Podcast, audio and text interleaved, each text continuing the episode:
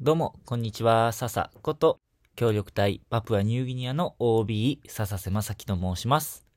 JICA 海外協力隊になりたい人を応援するラジオ。今日もやっていきたいと思います。今日はね、雑談チックな内容になるんですけど、昨日 YouTube を見てたら、だらだらね、YouTube 見てたんですよ。そしたら、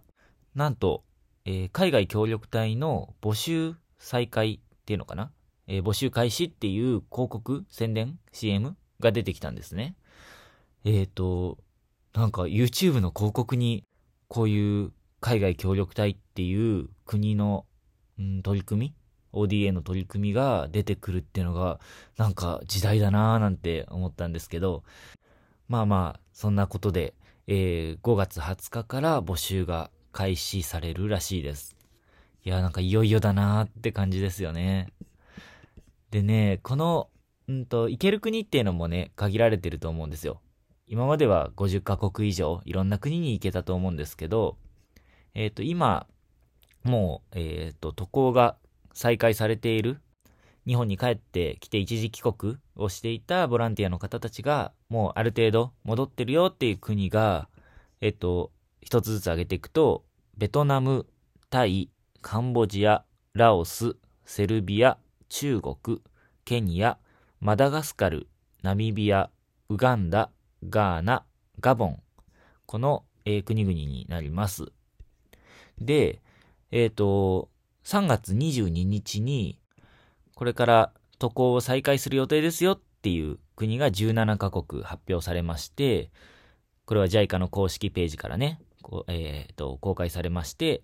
で、それがマレーシア、キルギス、ウズベキスタン、ブータン、インド、ドミニカ共和国、セントルシア、パラグアイ、マラウイ、南アフリカ共和国、ザンビア、ジンバブエ、ルワンダ、ヨルダン、チュニジア、スリランカ、タンザニア。えーと、この17カ国だそうです。なんとね、タンザニアが入ってきたんですよね。タンザニアといえば、あの、何かというと、僕が今、えー草の根の JICA のプロジェクトで派遣されているというか、あのー活動している国なので、もしかしたらもうすぐ僕もタンザニアに戻れるかもしれないなと思って、ちょっと期待を膨らませてます。もう去年の3月から協力隊の方たちとほぼ同じ時期に日本に帰ってきて、そっからね、ずっと日本からのリモートワークというかリモートの支援をしているので、そろそろね、気持ちも限界なんですよね。もう、早く帰りたい。やっぱ、国際協力の仕事で、またあと僕は教育の仕事をしているので、やっぱ人と関わらないと、んなんか、できないことはないんですよ。今、ある程度やれることはやっているんですけど、なんかね、モチベーションがもう上がらなくて上がらなくて、あの、気持ちもめいっちゃってるというか、うん。僕の仕事をね、このき、この仕事決めた時の、うんと、ポイントというかキーになってたのが、一つは国際協力っていう分野で、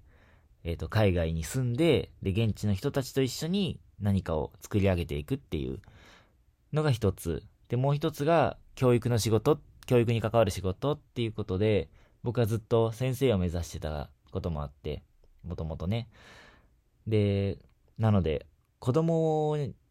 に対して何かをするっていう、あの、今のプロジェクトは、説明下手くそだな。うんと、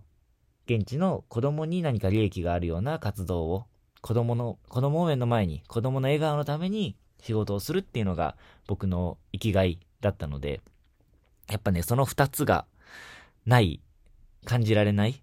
あのー今のリモートワークっていうのはやっぱりやりがいを感じられなくて、うん、結構、うん、なんていうか、疲れちゃってる。気持ちが疲れちゃってるって感じですね。もちろん現地に住んでたら住んでたで大変なことっていっぱいあるんですよ。あの、ちょっと移動するのも大変だし、街にお買い物に行くにも、わざわざタクシーを呼んで、で、行かなきゃいけないし、山を下ってね、30分から40分ぐらいかけて、山を下って行かなきゃいけなかったり、あと食べ物も日本みたいにね、美味しいものは気軽には手に入らないですし、仕事も自分の母語である日本語を使った仕事じゃなくて、あの、現地の言葉とか、英語を使った仕事になるので、やっぱり、うん、なんか思いが伝わりきらない部分もあるし、向こうの言ってることが100%僕が理解できるわけでもないし、やっぱそういういろんなところでストレスもたまるし、苦労はするんですけど、でもやっぱり楽しいんですよね。子供の笑顔も素敵だし、可愛いし、現地の人たちと一緒にワイワイ、うん、笑いながら、で、たまに、たまに喧嘩しながら、まあ文化の違いもあるので、意見が、あ、あのー合わないところもたくさんあるんですけど、でもなんかそういうのも含めて、すごく魅力的な仕事だなって、国際協力の分野で教育の仕事ができている今の自分の仕事がすごく楽しいなって思うんですよね。だからね、早く戻りたい。いやー、もう、これは、協力隊のね、人たちで日本帰ってきて、いつ行けるかって待ってる人たちもそうだと思いますし、あの行こうと思ってたけど、コロナのせいで受験ができなくなってしまったっていう方もいると思いますし、受かったけどまだ行けてないっていう方もいると思いますし、そういう人たちとね、僕は本当に同じ気持ちで、もう今か今かと行ける時を待ってます。うん。いや、ほんと早く行けるといいなと思います。うん、でも、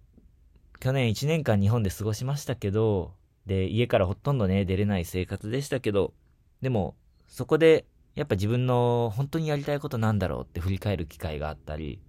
普段できない普段できないというか、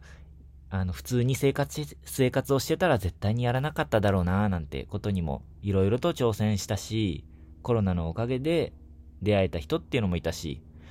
うん。だから今は、まあ、いけないならいけないでって思いたくないけど、いけないならいけないで、この期間をね、大事に、今できること、今勉強できること、今レベルアップできること、スキルアップできること、そういうのを大事に、時間を使いたいななんて思ってます。ね、ポジティブシンキングって言うけど、なかなかこういうのが難しいですよね。僕も本当に心の底からそう思えてるわけじゃないかもしれないしね。口では言ってますけどね。うん。でもやっぱ行動しないことには何も変わらないので、この時間を大切にできることをやりながら行ける時を待ちたいなと思います。ね、あのー今、協力隊行けなくて、ちょっと気持ちが落ちちゃってる皆さんも、ちょっとね、あのーポジティブに考えてみて、この時間をいかに使うか、いかにうまく使うか、今、オンラインで学べることもたくさんありますので、うまく、うん、使えるように工夫してみたらいいんじゃないでしょうか。はい。ということで、今日も最後まで聞いてくださって本当にありがとうございました。もしご意見ご感想ご質問などあれば、Twitter のメッセージとかコメント欄でお知らせください。ということで、じゃあまた次回のラジオでお会いしましょう。またね。早く行けるといいね。